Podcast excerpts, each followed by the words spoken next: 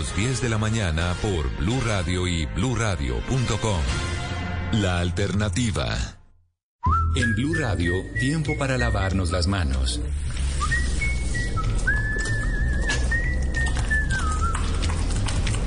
Tómate el tiempo para cuidarte y para enterarte de todo sobre el coronavirus. Síguenos en redes sociales, en bluradio.com y en todos los espacios informativos de Blue Radio. Numeral Yo me cuido, yo te cuido. Blue Radio. La alternativa. Hola, este domingo en Generaciones Blue vamos a estar hablando de la anomia. Este es un concepto sociológico que básicamente nos habla de la manera sistemática como se incumplen algunas normas por la falta de legitimidad que tienen entre la población. ¿Cómo puede esta eh, figura, este concepto aplicarse a la realidad colombiana? Los espero este domingo a las 12 del día después de las noticias. Generaciones Blue, este domingo a las 12 del día. Generaciones Blue por Blue Radio y bluradio.com. Blue Radio, la alternativa.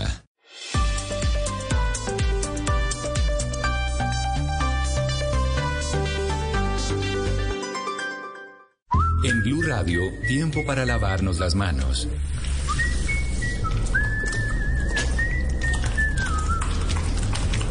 Tómate el tiempo para cuidarte y para enterarte de todo sobre el coronavirus. Síguenos en redes sociales, en bluradio.com y en todos los espacios informativos de Blue Radio. Numeral Yo me cuido, yo te cuido. Blue Radio. La alternativa. Voces y sonidos de Colombia y el mundo en Blue Radio y bluradio.com, porque la verdad es de todos.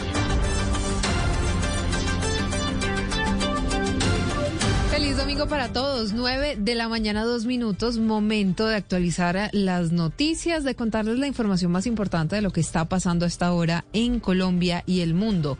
Mucha atención, inocentes se declararon los dos hombres que fueron capturados en las últimas horas como presuntos responsables del asesinato de la periodista de la ONU Natalia Castillo durante un robo en Bogotá. Pablo, ¿qué otros detalles se tienen sobre la audiencia de imputación de cargos? Hola Silvia, ¿qué tal? Muy buenos días. Bueno, la audiencia se extendió hasta altas horas de la noche, más o menos una de la madrugada. Efectivamente les imputaron tres delitos, homicidio agravado, porte ilegal de armas y también hurto calificado y agravado. Es importante decir, Silvia, que en la audiencia pública estas personas no aceptaron los cargos, se declararon inocentes de estos delitos. Sin embargo, la Fiscalía presentó elementos materiales probatorios, narró cómo fueron estos hechos y además dice la Fiscalía que tenían toda una red de hurto, tenían los trabajos calificados y efectivamente accedieron precisamente a la víctima, en este caso Natalia Castillo, que perdió la vida en medio de ese atraco y dos personas más que se encontraban con ella resultaron heridas. Vamos a escuchar a esta hora lo que dijo el fiscal en la audiencia pública ocurrencia del día 24 de diciembre de 2021 en la diagonal 53C con transversal 25, barrio San Luis, localidad de Galerías de la ciudad de Bogotá. El motivo, vincularlo al proceso a través de formulación de imputación e imposición de medidas de aseguramiento por el presunto homicidio de la señorita Cindy Natalia Castillo Preciado, cuyo móvil era hurtarle sus pertenencias. Muy bien, el día de mañana, lunes, va a definirse si hay o no hay medida de aseguramiento, es decir, si estas personas son o no enviadas a prisión. Recordemos que son conocidos como alias Porky y alias Angelo, y ambos son de ciudadanía extranjera, es decir, son venezolanos. Muy atentos a la audiencia, Silvia. Continúe con más noticias. Pablo, gracias. 9 de la mañana, tres minutos. Vamos a estar atentos, por supuesto, a la audiencia mañana de medida de aseguramiento, a ver si los envían o no a la cárcel. Mientras tanto, les contamos en otras informaciones que en un operativo en el aeropuerto El Dorado de Bogotá, la policía encontró una encomienda procedente de Madrid que iba hacia Cartagena. Había seis kilos de anfetaminas, Mateo. Sí, Silvia, esta sustancia estaba camuflada entre en ropa en una encomienda que se encontró allá en el aeropuerto El Dorado. Recordemos que este producto es utilizado como materia prima en la elaboración del éxtasis y se logró determinar que esta anfetamina iba a ser utilizada para fabricar al menos 120 mil dosis de la droga. El director de la Policía Fiscal y Aduanera es el coronel Helber Cortés. Esta droga puede superar en el mercado negro los 4 mil millones de pesos. Cabe señalar que el estupefaciente era procedente de la ciudad de Madrid, España, teniendo como destino la ciudad de Cartagena donde sería procesada y comercializada por las organizaciones de narcotráfico a través de establecimientos nocturnos, poniendo en riesgo la vida y la salud de las personas. Silvia, ya se realizó entonces la incautación de esta anfetamina y la sustancia fue puesta a disposición de las autoridades, quienes ya empezaron una investigación penal para poder dar con los paraderos de los responsables. Mateo, gracias. 9-5 en Cali cayó el terror de los restaurantes. En las últimas horas, cinco hombres armados pues robaron a clientes de un establecimiento en el barrio El Caney. Ellos avisaron a las autoridades y todo terminó en la captura de estas personas. Paula. El grupo de hombres armados ingresó en las últimas horas a un restaurante ubicado en el sur de la ciudad. Atracaron a los clientes que se encontraban comiendo en el sitio y dos de las víctimas entregaron sus celulares y tan pronto los delincuentes huyeron a bordo de un vehículo particular, pues memorizaron la placa y dieron aviso a la policía. En medio de la reacción de las autoridades se logró interceptar el carro sobre la avenida Ciudad de Cali en el oriente y en el sitio las autoridades encontraron el armamento y los equipos hurtados. El general Juan Carlos León es el comandante de la policía en Cali. Tenían en su poder dos armas traumáticas con las cuales cometieron un hurto. A esa oportuna llamado y a ese plan candado que realiza la policía se logra recuperar elementos como celulares y también la captura y judicialización de los responsables. Las autoridades buscan establecer la relación de los hombres en otros atracos registrados en diferentes establecimientos comerciales de ese sector bajo la misma modalidad. Por ello están analizando cámaras de seguridad y además piden a las víctimas denunciar. Los capturados son jóvenes entre los 19 y 22 años de edad, algunos de ellos con antecedentes judiciales por el delito de hurto. Hablamos de noticias del mundo se ha reanudado el operativo para desalojar a los manifestantes del puente fronterizo entre Canadá y Estados Unidos. La policía canadiense comienza los arrestos para poder disolver estas protestas en el puente Ambassador contra los bloqueos de los antivacunas. Estos bloqueos ya llevan varios días. Ayer intentaron disolverlos, pero no tuvieron mucho éxito, Juan David. Silvia, esto es lo que estamos escuchando en este momento, lo que se está viviendo en frontera eh, del puente Ambassador entre Estados Unidos y Canadá. Ya la policía está arrestando a los pocos manifestantes que quedaban, eso justo después eh, del amanecer del día de hoy en este puente que vincula Detroit con Windsor en Ontario y es el punto de cruce más importante y más transitado entre los dos países. La policía está informando que varias personas están siendo arrestadas y varios vehículos están siendo remolcados para poder permitir ya el paso en este cruce. Solo dos camiones y menos de una veintena de manifestantes quedaban bloqueando el acceso al puente antes de que la policía iniciara, eso sí, sus acciones. Y pocos después habían en el lugar barreras policiales y no quedaba claro cuál era el puente, si quedaba abierto otra vez o no. Esta situación ayer intentaron nuevamente despejar la vía, pero los manifestantes volvieron Silvia justamente en este puente Ambassador. Son antivacunas que están en contra de las decisiones del gobierno canadiense de vacunar a todas las personas, eso sí, de manera mandato obligatorio para evitar la propagación de la variante Omicron y también del COVID-19 en ese país. Juan David, y ahora hablemos de deportes y de Nairo Quintana. Es décimo en el Tour de la Provence y aún aspira a repetir Santiago el título que logró hace dos años. Así es, Silvia, pues se corre a esta hora la etapa 4 del Tour de la Provence con tres puertos de montaña y final en alto con ascenso a la cima del Lur a 1.600 metros de altura. El ciclista boyacense del Arkea Samsic es el mejor colombiano en la general en la casilla número 10 a 32 segundos del líder. La carrera la comanda el italiano Filippo Gana de Lineos Grenadiers. La etapa de hoy será un recorrido de 166.1 kilómetros que se corre a esta hora entre Manosque y Montage de Lur, etapa reina que definirá el campeón campeón del Tour de la Provence 2022. Y a esta hora inicia la jornada del fútbol inglés. El Liverpool visita al Burnley. Luis Díaz es suplente y el Tottenham con Davinson Sánchez como titular juega como local ante el Wolverhampton. Noticias contra reloj en Blue Radio. La noticia en desarrollo, las autoridades detuvieron hoy a dos personas pertenecientes a Cosa Nostra, la mafia siciliana que entre otros delitos planeaba abrir un canal internacional de droga con países como Brasil y otros de Sudamérica para poder importar cocaína. La cifra, Rusia registró hoy menos de 200.000 nuevos casos de COVID-19 luego de dos días de contagios diarios por encima de esa barrera. Y hablando de Rusia, quedamos atentos porque ese país ha expresado su preocupación por la decisión de algunas otras naciones de reubicar a su personal de la misión de observación especial de la Organización para la Seguridad y la Cooperación de Europa en Ucrania. Esta organización vigila el alto el fuego en el este de ese país. Todo esto se debe a la tensión y las amenazas de un posible ataque ruso. Todas estas noticias en blurradio.com y en Twitter en arroba blurradioco. Seguimos con María Clara Gracia en Blue Jeans y a las 10 de la mañana nos encontramos para contarles qué más está pasando en Colombia y el mundo. Estaremos con la lupa puesta en los pecados electorales. Pondremos foco a las propuestas de los candidatos y con expertos se analizará si son viables. Estaremos con la gente y para la gente. Colombia Decide 2022. Infórmese a través de todas nuestras plataformas y en nuestras ediciones de Noticias Caracol.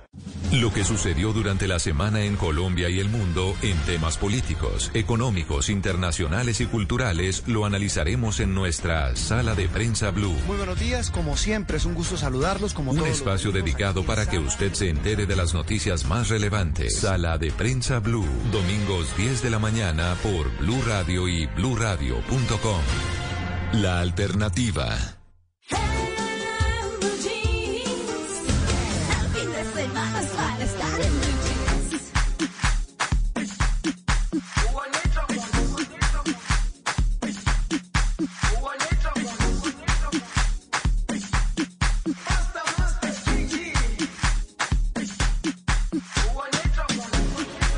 Jerusalema ikhaya lami ilondoloze uhambe nami zungangishilana Jerusalema ikhaya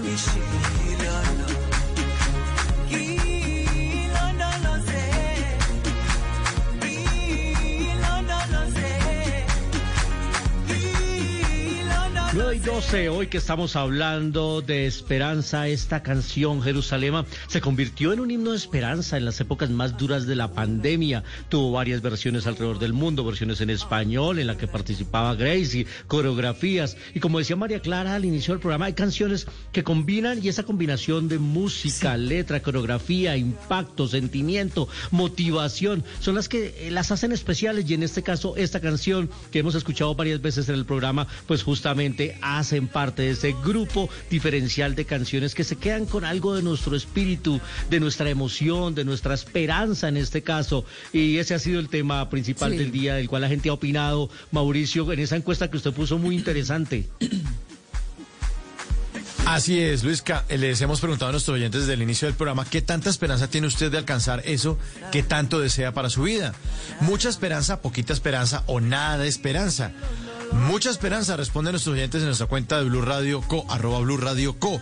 Mucha esperanza, 69%. Poquita, 16%. Y nada, 15%. Ahí están eh, las- los votos de nuestros oyentes en esta mañana llena de esperanza en En Blue Jeans. Sí, sí, sí, sí. El-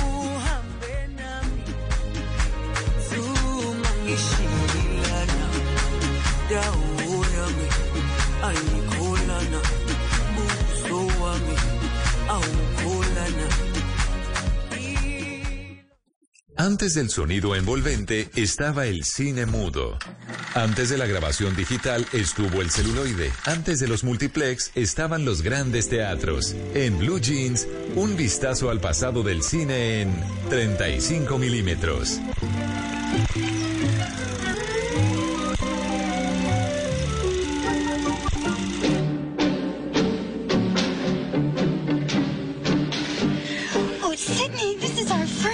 Together. Oh, B, you know how I feel about you. We interrupt this program to bring you a special news bulletin. The landing of hundreds of unidentified spacecraft. 9 y 14 en la sección del recuerdo cinematográfico. Hoy, los domingos que lo dedicamos a las efemérides, pues vamos a hablar, como les anunciaba desde el inicio en Blue Jean, del Día Mundial de la Radio. Hoy estamos de fiesta, los que tenemos este enorme privilegio y placer de hacer radio. Pues eh, desde el 2012, la Asamblea General de las Naciones Unidas institucionalizó este día como el Día Mundial de la Radio. Y varias películas se han ocupado de hacerle un tributo, de rendirle homenaje a la radio. Una de ellas, esta de 1987, dirigida por el genial Woody Allen y se llamaba así Días de Radio, ambientada en los años 40, que era la edad dorada de la radio. Y una familia trabajadora de Nueva York vivía alrededor del receptor permanentemente encendido. Música, seriales, las historias de superhéroes, los concursos, las crónicas de arte social. ¿Cierto, Mao? Es una linda película. Estaban en esta cinta Mia Farrow, la compañera de tantos años de Woody Allen, que terminaron en un agarrón terrible. Miren el documental de HBO de Mia versus Allen y todas las acusaciones de abuso, de acoso, de manipulación terrible. Pero bueno, en esta época se amaban y hacían grandes obras como esta, Días de Radio de 1987. Estaba Dania Hielo también, Kenneth Mars, una cinta maravillosa que le rendía tributo a la magia de la radio. Como también otra película del mismo año, pero protagonizada por Robin Williams. Picture a man going on a journey beyond sight and sound. He's entered the demilitarized zone.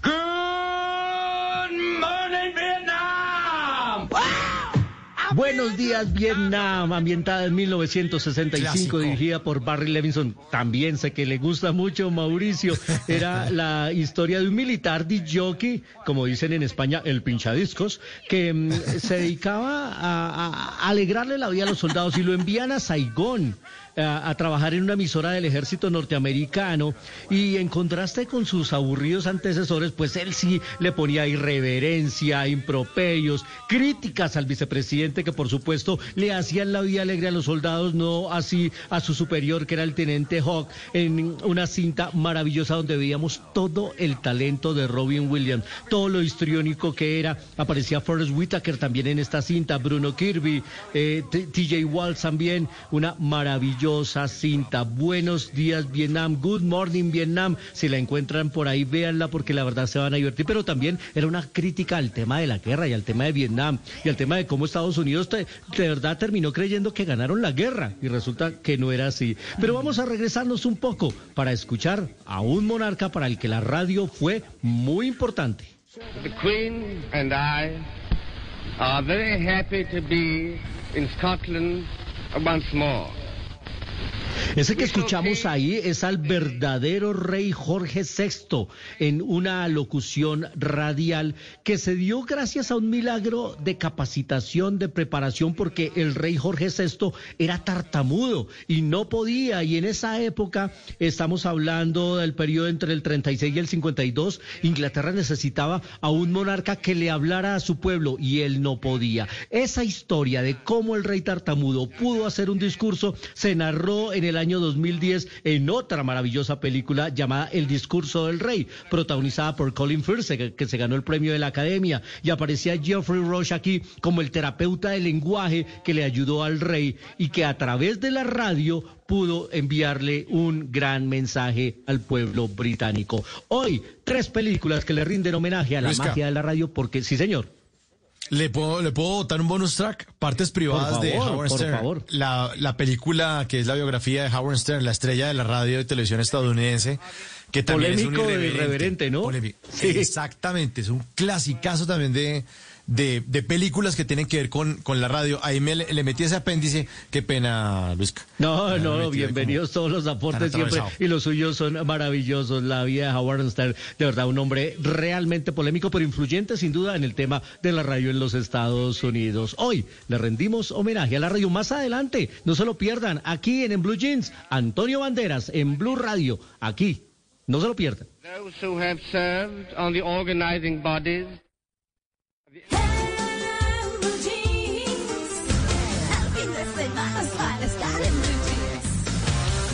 9 de la mañana, 19 minutos. Mire lo que me encontré. A ver. Un proyecto que se llama Universal Poem lanzó desde Chile todos sus versos al universo. La idea fue unir ciencia y poesía. Y esto surgió hace varios eh, meses por el colectivo de poetas, un grupo de científicos y poetas que se reunió para ver qué podían hacer juntos. Después de un año del nacimiento de este grupo que les estoy contando, el poema Universal Poem fue enviado al espacio desde Punta Arenas en Chile. Y ese proyecto artístico y social que fue ideado por Arrebato Libros y el colectivo Poetas fue un evento científico y literario muy esperado en Acrux, el Festival de Poesía y de Ciencia en España. Pues la idea, como les iba comentando, era conjugar ciencia y poesía y surgió hace varios meses con un grupo de científicos al descubrir las similitudes entre las leyes de la física y los lenguajes de las matemáticas y la poesía y de la voluntad de transformar el complejo lenguaje de la poesía en ceros y unos, un idioma que un no humano podría llegar a entender según los avances científicos y las investigaciones que han realizado sin necesitar ninguno de nuestros patrones léxicos. Si ustedes quieren ver todos los versos recogidos, están en www.universalpoem.com para que puedan ver más o menos de qué se tratan, convertidos en señales de radio y mediante una antena satelital que fueron enviados a la nebulosa Saco de Carbón, a 600 años luz de la Tierra. Vamos a ver qué sucede con esos mensajes que enviamos al espacio. Muy bien, pues mire lo que yo me encontré. Oiga, este man se llama Michael Amoya. Michael Amoya, ojo con ese nombre, porque el hombre tiene tatuados en su cuerpo 864 insectos. O sea, en la forma de los bichos, ¿no? O sea, el man se tatuó los bichos. ¿eh? Una cosa loca. ¿eh? El man le quitó el, el récord al británico Baxter Milson, que tenía 402 insectos. Él se tatuó el doble de bichos. Hágame el favor, ¿ustedes se tatuarían un bicho? Un, no. sé, una cucaracha, No. un, un zancudo, una mosca, una abeja, no sé.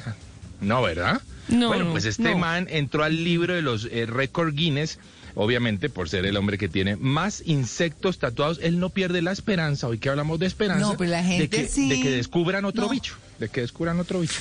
Que desocupe. Sí, Bueno, gente- ¿y, y dónde tiene los bichos? A ver. Pues su merced, Ah. hay unos que le puedo decir y hay un bicho eh, que es, es grande que no le puedo decir. Em, eh, eh, tiene arañas, tiene eh, alacranes, tiene un poco de cosas raras. Hay, de hecho, ahí tienen en mi cuenta de Instagram, arroba de viaje con Juanca, ahí les monté la foto de los bichos del man y hay uno que es innombrable. Entonces, ahí les dejo la curiosidad por si quieren verlos. Una cosa loca. Qué bichos, qué bichos. Bueno, Muy bien, miren sí. lo que me encontré a las 9.22. El truco para no usar calendario. Les tengo el truco para no usar calendario. Simple, Pero ¿cómo? simple. ¿Cómo no? Ponle cuidado. ¿Cómo no? A ver. Cierren el puñito. Cierren el puñito para Sí. adivinar cuáles Sí. son los meses del año. Cierren el puñito. ¿no? Ya. Entonces, apúntelo hacia al, al frente como si fuera a, dar- a darle un puñito a alguien, pero no le van a pegar al que, al que está al frente.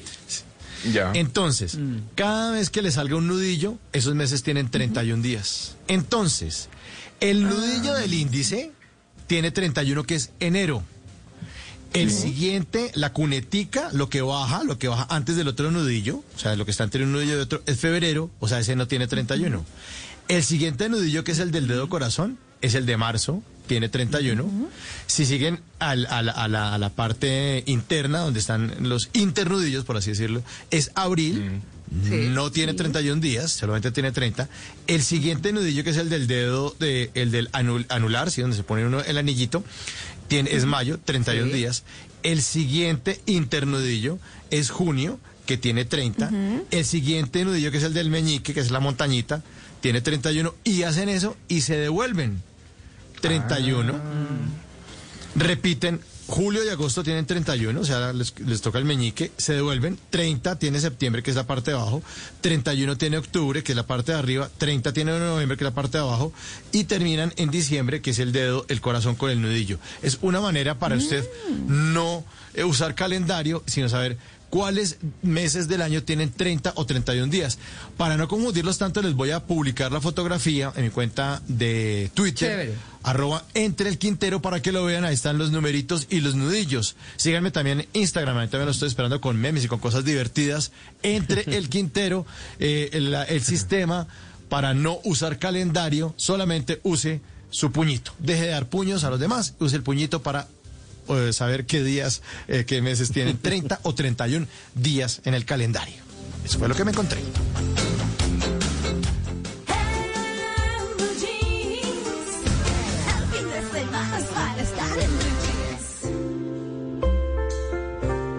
So, how long have you been doing this? Oh, not long. Your profile was very enigmatic.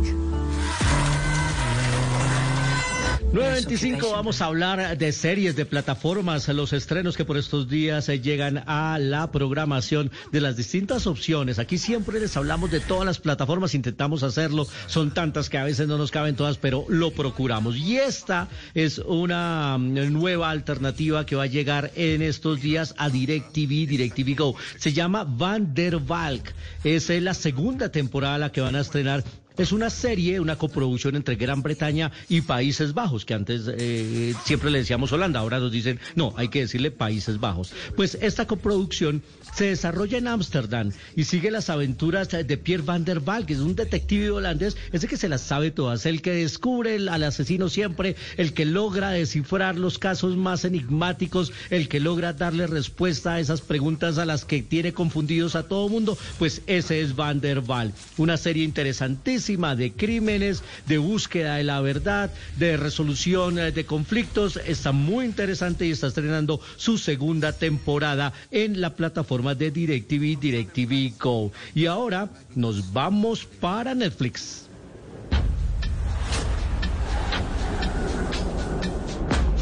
I might have a story.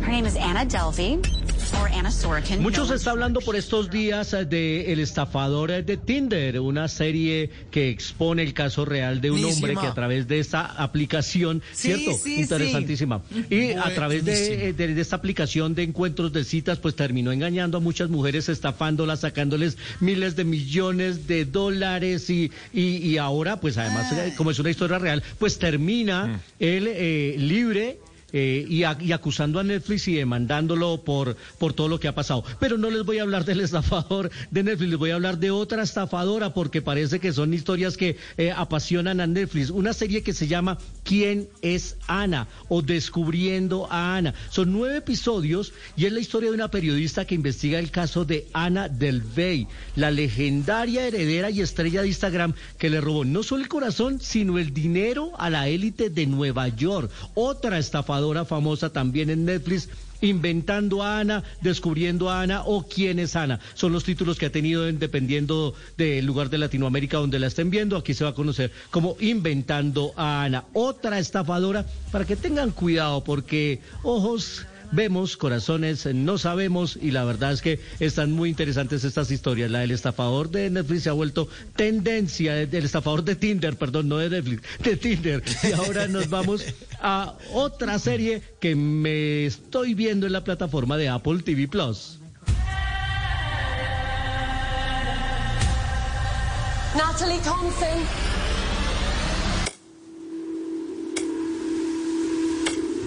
Se llama La Sospecha, Suspicion. Interesantísima. La serie arranca con el secuestro de un adolescente en un hotel en Nueva York. Y después nos vamos a Londres para conocer la vida de cuatro británicos que se dedican a distintas actividades. Una es profesora, la otra es una mujer que se va a casar, el otro es un hombre que trabaja en la tienda de telas y alfombras de su papá. Y la verdad no tienen nada que ver uno con el otro. Hasta que las autoridades van y capturan a cada uno. ¿Por qué? Porque ellos estaban en ese hotel en el que secuestraron al muchacho. Y empieza la investigación de esta serie apasionante que arrancó hace un par de semanas en Apple TV Plus y está bien entretenida. Van tres capítulos y me tiene absolutamente enganchado. Vemos ahí a Uma Thurman también que hace el papel de la mamá del secuestrado y que esconde unos secretos y poco a poco iremos descubriendo por qué es que le secuestran hijo y cuál es la verdad que está pidiendo que revele revelen, porque el secuestro no es económico, sino extorsivo y están pidiendo que revele secretos. La sospecha, otra serie recomendadísima a través de Apple TV Plus. Más adelante, Antonio Banderas, aquí en En Blue Jeans.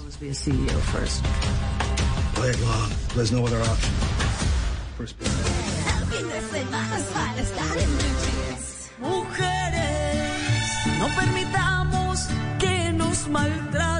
Arely Senao tiene algo que decirle a las mujeres colombianas. Escúchala entrando a caracoltv.com slash hagámonos escuchar. Es hora de hablar. Un mensaje de Caracol Televisión.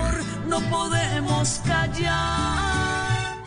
Lo que sucedió durante la semana en Colombia y el mundo en temas políticos, económicos, internacionales y culturales lo analizaremos en nuestra Sala de Prensa Blue. Muy buenos días, como siempre es un gusto saludarlos como Un espacio de- dedicado para que usted se entere de las noticias más relevantes. Sala de Prensa Blue, domingos 10 de la mañana por Blue Radio y bluradio.com. La alternativa.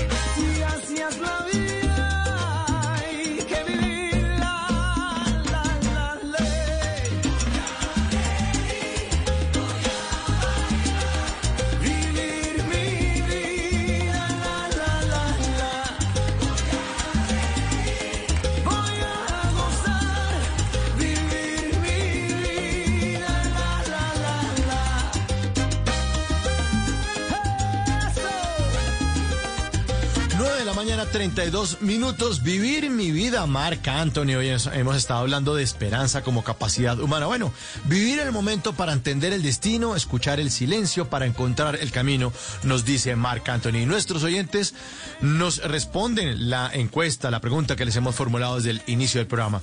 Y usted lo puede hacer también en la cuenta de Blue Radio, arroba Blue Radio Co. ¿Qué tanta esperanza tiene usted de alcanzar eso que tanto desea para su vida? ¿Mucha esperanza?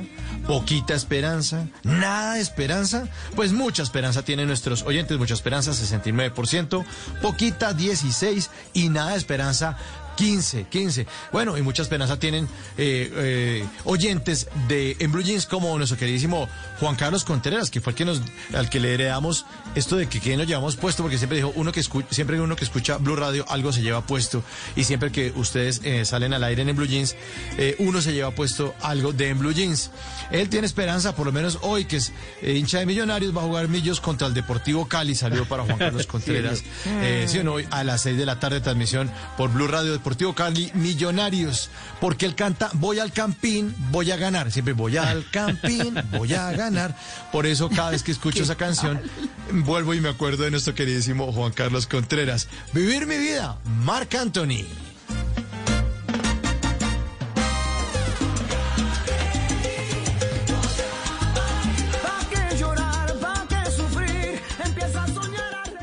En Blue Jeans, esta es la máquina de la verdad.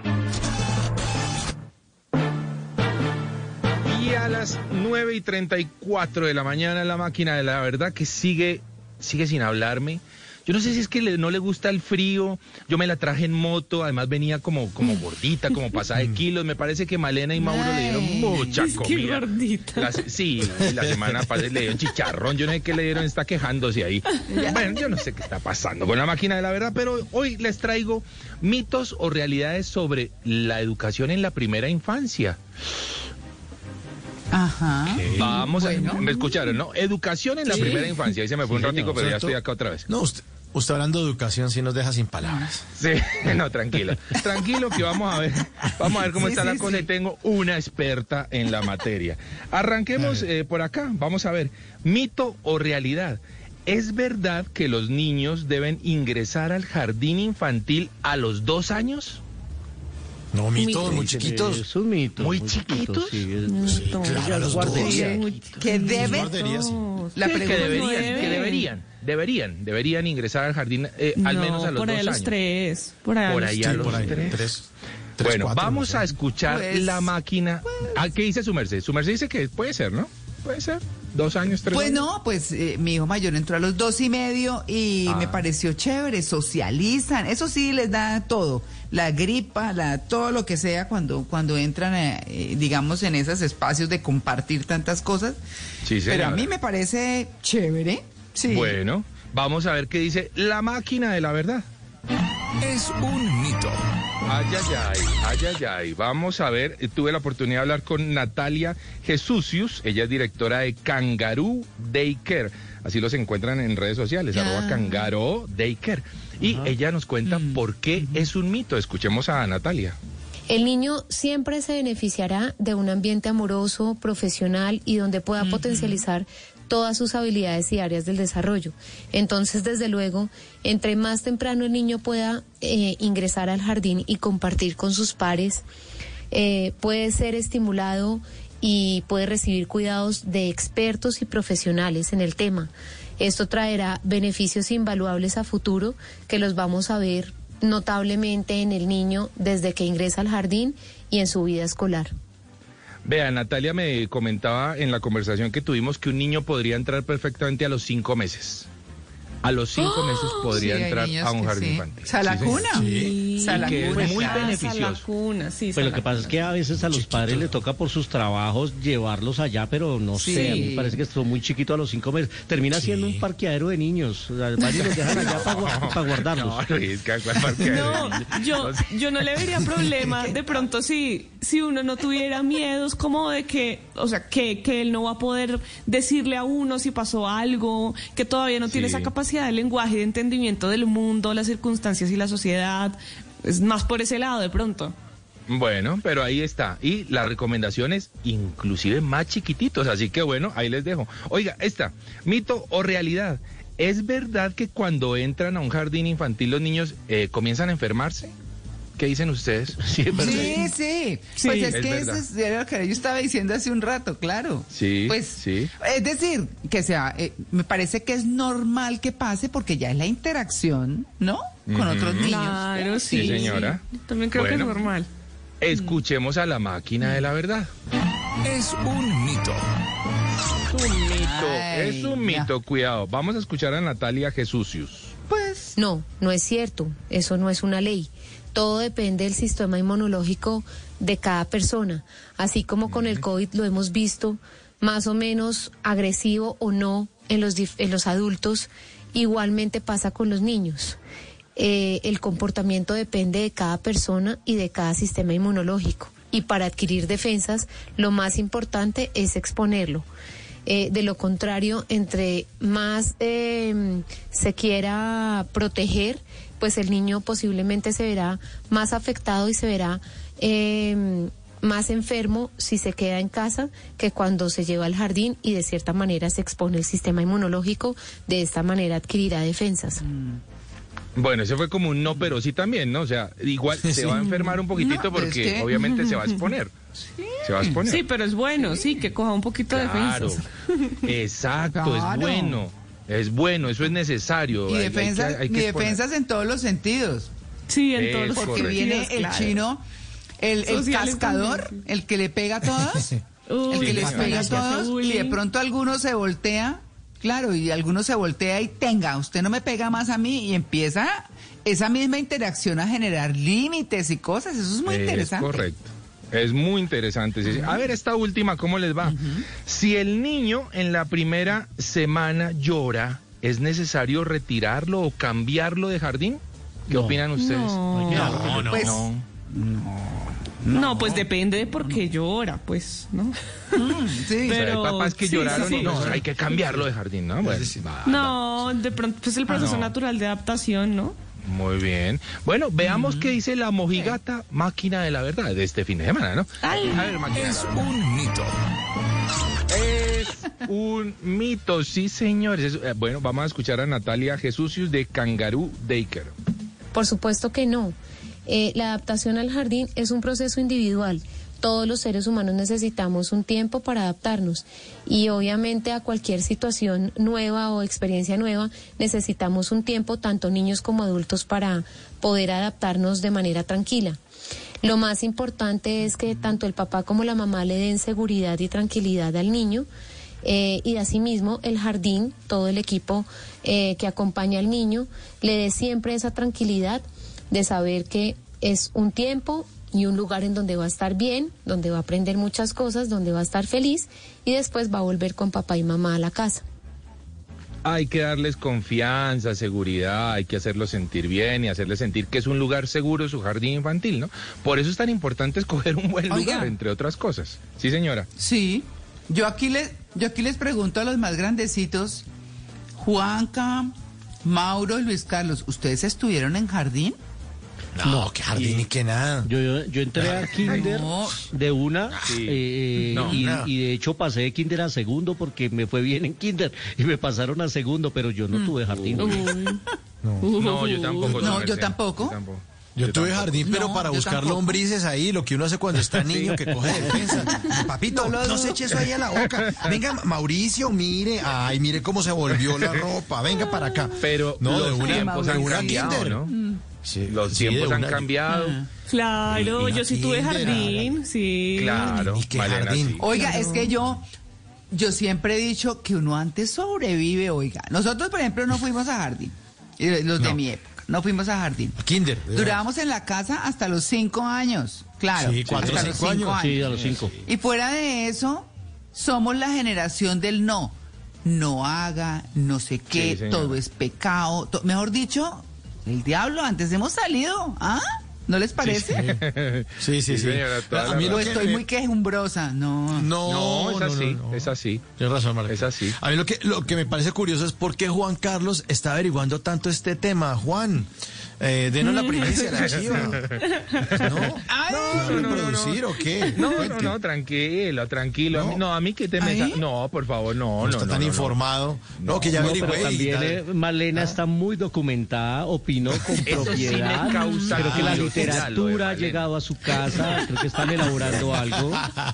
Yo creo que algo está pasando No, con hay que Malena. informarse, hay que informarse, hay que leer. Bueno, Sí, sí. ahí está. Les quería dejar hoy esa máquina de la verdad. Por favor, el que la tenga la semana entrante, p- por favor, no, o sea, ya háblenle de mí bien. O sea, no, no quiero que me vuelva a pasar esto con la máquina de la verdad. Por favor. Diciéndole No, gorda y todo, ¿usted quiere que le hablemos bien de usted? Sí. No. No, la, mal, se la pobre máquina la traumatizada, es que- papito, no. Sí, mijo. sí, papito, no, ya, ya llegó como esos perros todos regañados que llegan a la casa así todos como que uno venga y le da comida y no mi- mira para el piso y no, no quiere salir de, de donde está.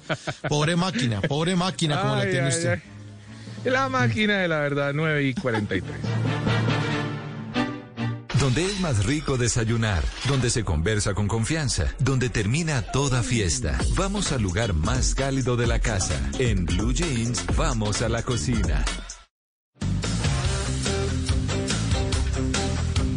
Oigan, bueno, a las 9 y 43 voy a hablar de... Hoy es domingo de postre, ustedes ya saben. Por favor. El domingo en esta casa se come postre, no todos los días. Qué los rico. domingos. Acuérdense Claro. que los postres, sí, uno, uno puede comerse un postre bien, tranquilo, sin sentimiento de culpa, sin nada, si se lo come de vez en cuando, ¿no?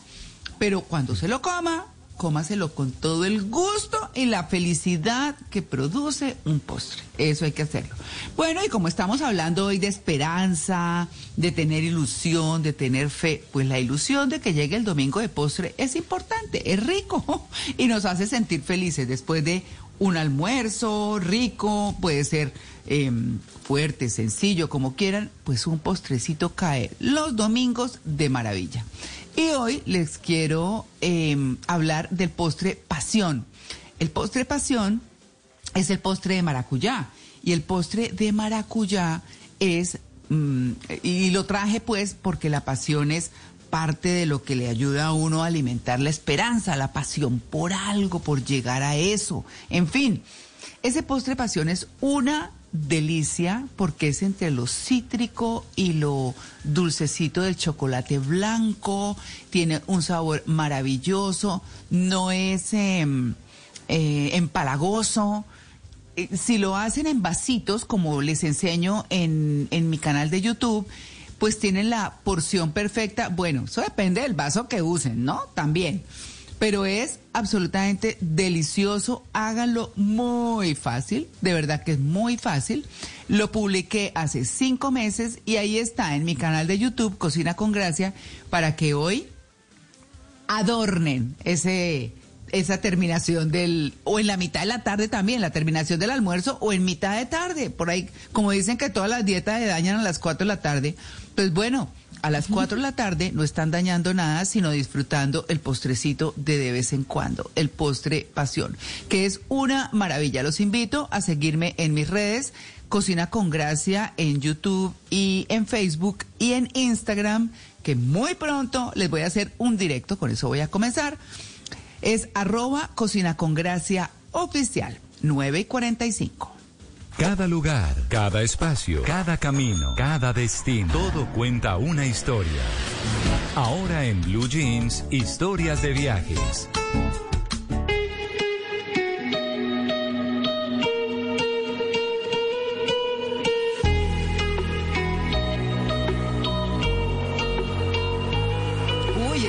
Como entre calmado, como entre alegre, como con pausa chévere. Mari, ¿qué hubo? ¿Qué hubo, María Clara, compañeros y viajeros de Blue Jeans? ¿Sabe que me gusta esa descripción que hace del ritmo de esta canción? Porque es justamente el ritmo que tiene el plan al que les quiero invitar hoy. Hoy lleven unas botas de trekking, un morral livianito, algo de abrigo, líquido, bloqueador solar, porque nos vamos a una de las cascadas más lindas que tenemos en Colombia. Se trata de La Chorrera.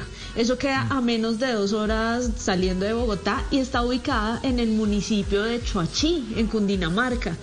Y me gusta mucho este plan porque uno abandona la ciudad de Bogotá por una de las salidas más bonitas y menos congestionadas que tenemos en la ciudad. La mejor, es la mejor salida, sin duda la mejor salida de Bogotá. Muy bonita, miren, cuando, si a ustedes les gusta ver naturaleza, estar rodeados de verde, ese es el lugar. Miren, la carretera está en buenas condiciones, uno pasa por el medio de Monserrate y Guadalupe y Mm. esa misma vía los va a llevar a descubrir el páramo de Cruz Verde. Y esto es muy importante porque muchos bogotanos ignoran que detrás de nuestros cerros tutelares tenemos una joya de páramo, que es este, el de Cruz Verde, en donde ustedes a menos de 40 minutos de recorrido ya van a poder ver frailejones y una vegetación pues muy, muy enfocada a lo que es el páramo. Y eso nos indica la maravilla que tenemos detrás de nuestras montañas. Además, cuando uno avanza por esa misma vía, se va a encontrar con unas montañas rocosas que tienen unas formas fascinantes. La carretera, eso sí, es curva, vayan despacio. Y esa carretera los va a llevar hasta La Chorrera, que no es solo una gran cascada como atractivo, sino que además es casi un parque de aventura que está eh, operado por una asociación que encontró en el turismo la esperanza de un mejor futuro. Y miren, ustedes van a encontrar muchas agencias de viajes, grupos de caminantes que organizan salidas desde Bogotá a este atractivo natural. Así que hablamos con una de esas personas que organizan estos viajes. Él es Leonardo Parra de arroba los colores de Colombia y esto fue lo que nos contó. El día de hoy vamos a hablarles de una maravilla natural que tenemos a una hora y media de Bogotá. Este se llama el Parque de Aventura La Chorrera. Está ubicado en el municipio de Chuachín. Lo especial de este parque es que es una sesión de turismo comunitario con más de 20 familias que brinda experiencias turísticas y turismo aventura, que es lo que quieren hacer ellos, dar a conocer nuestra riqueza natural, generar empleos para las personas de su región y proteger el medio ambiente de la tala indiscriminada de árboles.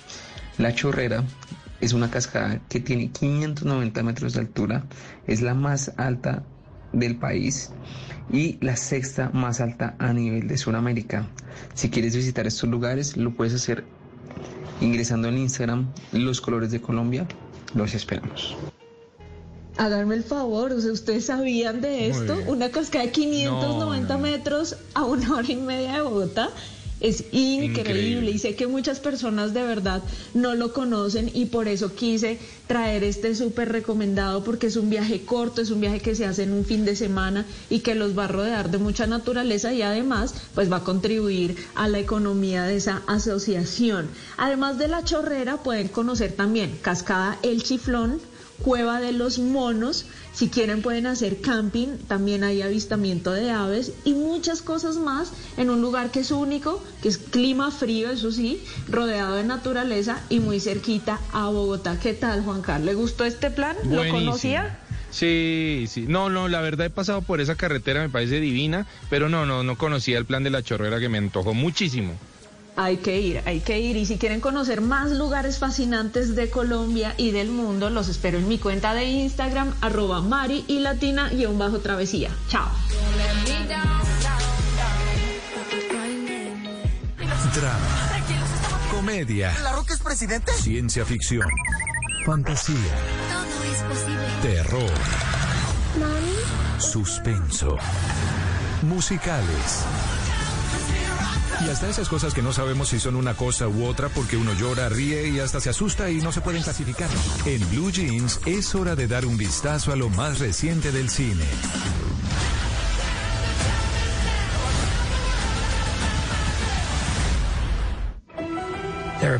Out there.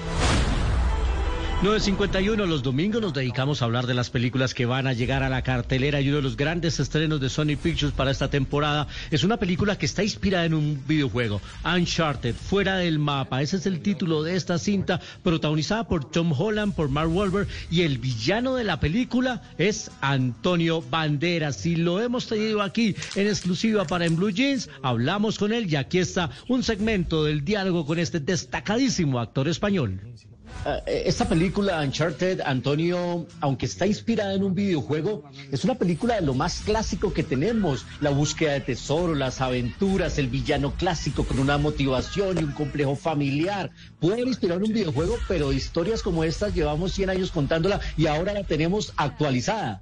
Así es, tú lo has definido muy bien, no, no debería yo de añadir nada a lo que has dicho porque efectivamente es así. Los formatos cambian, naturalmente, pero es cierto que las historias permanecen. Las grandes historias clásicas, si uno agarra de repente algunas de las historias que están en videojuegos, podría encontrar incluso grandes clásicos que podrían haber sido escritos por William Shakespeare o por Christopher Marlowe en otra época. Porque sí, porque las grandes pasiones, eh, las grandes traiciones, los grandes amores, son siempre en realidad lo que mueve a las grandes historias. ¿no? Bueno, y, y cuando usted llegó a esta película, Tom Holland, ah, en la primera versión del guion, se dio cuenta que no tenía escenas con usted y exigió tener escenas con usted porque cómo perderse esa oportunidad, es un halago a su trabajo, a, a- a la admiración que siente por su trabajo. Bueno, yo, eh, la verdad, tenemos poco juntos, pero sí hay una escena alrededor de aquella cruz, de- ¿sabes? Que, que resultó interesante. Yo, yo llegaba un poquito necesitado al rodaje porque había pasado el COVID muy recientemente. Pero me, eh, me trataron muy bien. Ah, Tom fue eh, extraordinariamente eh, amistoso y, en fin, me encontré con, con- con un tipo que me, me gustó, me gustó trabajar en esa escena con él ¿no? y, y me divertí en la medida de lo posible. Después rodé más tarde en Barcelona Ahí está Antonio Banderas en exclusiva aquí en Blue Jeans. La entrevista completa con él y con el director Rubén Fleischer está ya publicada en nuestro grupo en Facebook, arroba Soy Cinefanático. En el grupo en Facebook Soy Cinefanático, ahí está la entrevista. Y la próxima semana tendremos aquí en exclusiva, porque las grandes estrellas pasaron por en Blue Jeans, Tom Holland. Tom, el mismísimo Spider-Man, el Golden Boy de la película Mega Taquillera, pues es el protagonista de esta película y lo tendremos aquí la próxima semana. Ah, ¿qué tal esos invitados, María Clara y compañeros? Buenísimo. Muy bien. No, buenísimo. Máximo. buenos. No, Luis Carlos, usted se volvió más pinchado de lo que era.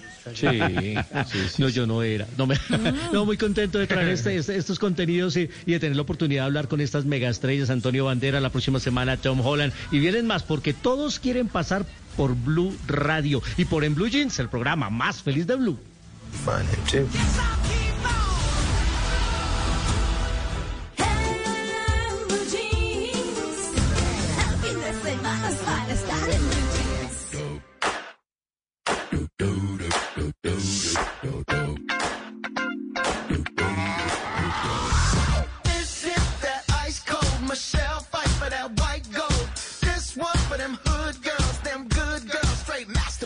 54, porque la creatividad de los colombianos no tiene límites. Llega esta sección llamada Oigan a mi tía, en la que nuestros queridos oyentes se confiesan al aire y nos dicen cuáles canciones estaban cantando mal. A propósito del Día Mundial de la Radio, una cosa es lo que uno escucha en la radio y otra cosa es lo que canta en la ducha. Por ejemplo, esta canción que se llama Uptown Funk, una canción de Bruno Mars, un, sencillo que ha tenido un éxito comercial enorme a nivel mundial en todos los continentes. Esa canción incluso batió récord, eh, había sido ya 2.490 millones de veces en una sola semana. La canción dice, I said Uptown eh, funk, funk you up, Uptown funk you up. Es una expresión que no significa mucho. Es como cuando uno dice, we pa, we paje, ayón be, we paje, más o menos así. Pero los amigos de Claudia Ballesteros se pusieron en contacto con el Blue Jeans para contarnos que cuando Bruno Mars se presentó en Bogotá casi la sacan a ella del concierto porque cantaba mal. No cantaba lo que canta Bruno Mars, sino cantaba es que Bosa Fontibón, Bosa Fontibón. No, no, no, no, no, hermano. ¿en Bosa serio? Fontibón No, en esta parte. Oigan a mi tía, oigan a mi tía. Oigan, oigan, oigan. A ver. Uptown, funk you up. Uptown, funk you up. Uptown, funk you up. ¿Sí? Bosa Ay, Fontibón. ¿Con cuál le pega? ¿Con le pega? No, no, no, no. Bosa Fontibón. Sí, sí. Sí, pues Claudia pensó que don Bruno le dio por saludar a su fanaticada en Bosa y en Fontibón. Dijo, pues saludémoslos, qué carajo, ya que estamos aquí en Bogotá. Pero eso no es nada. Oigan a mi tía, óigame esta canción sota. Sí. Ay, ay, ay. Eso. La famosísima Billy Rubina Juan Luis Guerra. Causa de tu amor cristiano. Bueno, la canción dice, ay negra, búscate un catéter, inyectame tu amor como insulina y dame vitamina con cariño que se me ha subido la bilirrubina. Pero Alexandra Carrillo Bucaramanga nos escribe para confesarnos que ella en vez de catéter pidió un cadete. O sea, dice que inyectame un cadete, un cadete, inyectame un cadete en esta parte. Oigan, oigan a mi tía, oigan, oigan.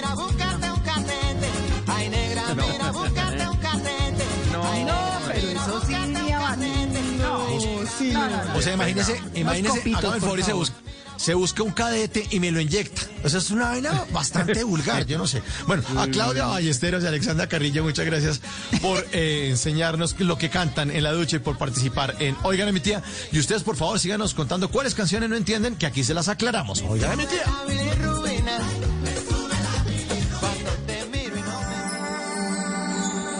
Sé que hay en tus ojos con solo mirar que estás cansado de andar y de De andar andar y de andar. y camina girando siempre en un lugar. Sé que las ventanas se pueden abrir, cambiar el aire de ti, te ayudará, vale la pena una vez más saber que se puede, querer que se pueda, quitarse los miedos, sacarlos afuera, pintarse la cara colores. Pintarse la cara color esperanza, creer que se puede, tener ilusión, fe. ¿Cómo construir esa esperanza? Eh, la tristeza algún día se irá, vencer los miedos, hay que sentir lo que se quiere. Eh, si quieren leer algo, El hombre en búsqueda de sentido, no se les olvide. Bueno, todo eso nos lo dijo Sergio Molina en una entrevista, por supuesto, como tema central de hoy, que seguramente ya está en nuestra página web para que la escuchen con calma, con cuidado. Espectacular. ¿Cómo, cómo no perder la esperanza? Jamás así sea el 1% lo que queda de esperanza. Fue algo de lo más importante, ser optimistas, tener fe. La esperanza es fundamento de lo más esencial de la circunstancia. El optimismo es solo levántate y sonríe hoy. La fe es eso que se siente, que da ese poder, pero la esperanza, como les decía, se fundamenta en lo esencial. Es esa que está ahí siempre dándonos el pulso. Entonces, Pregúntense de qué depende que las cosas cambien y cuando uno dice, pues de uno mismo, si las cosas dependen de uno, pues bueno, ¿cuál es mi propósito? ¿Ante qué situación estoy? estoy? ¿Qué antecedentes tengo? Bueno, de esa situación, claro. Bueno, ahí está lo que nos llevamos puesto hoy en esta maravillosa mañana de domingo que esperamos haberlos acompañado con toda esta emoción que produce tener esperanza. Cuídense mucho, los queremos montones, queridos oyentes, ustedes son nuestra razón de ser. A mis queridos compañeros, un abrazo enorme. 10 en punto, nos vamos.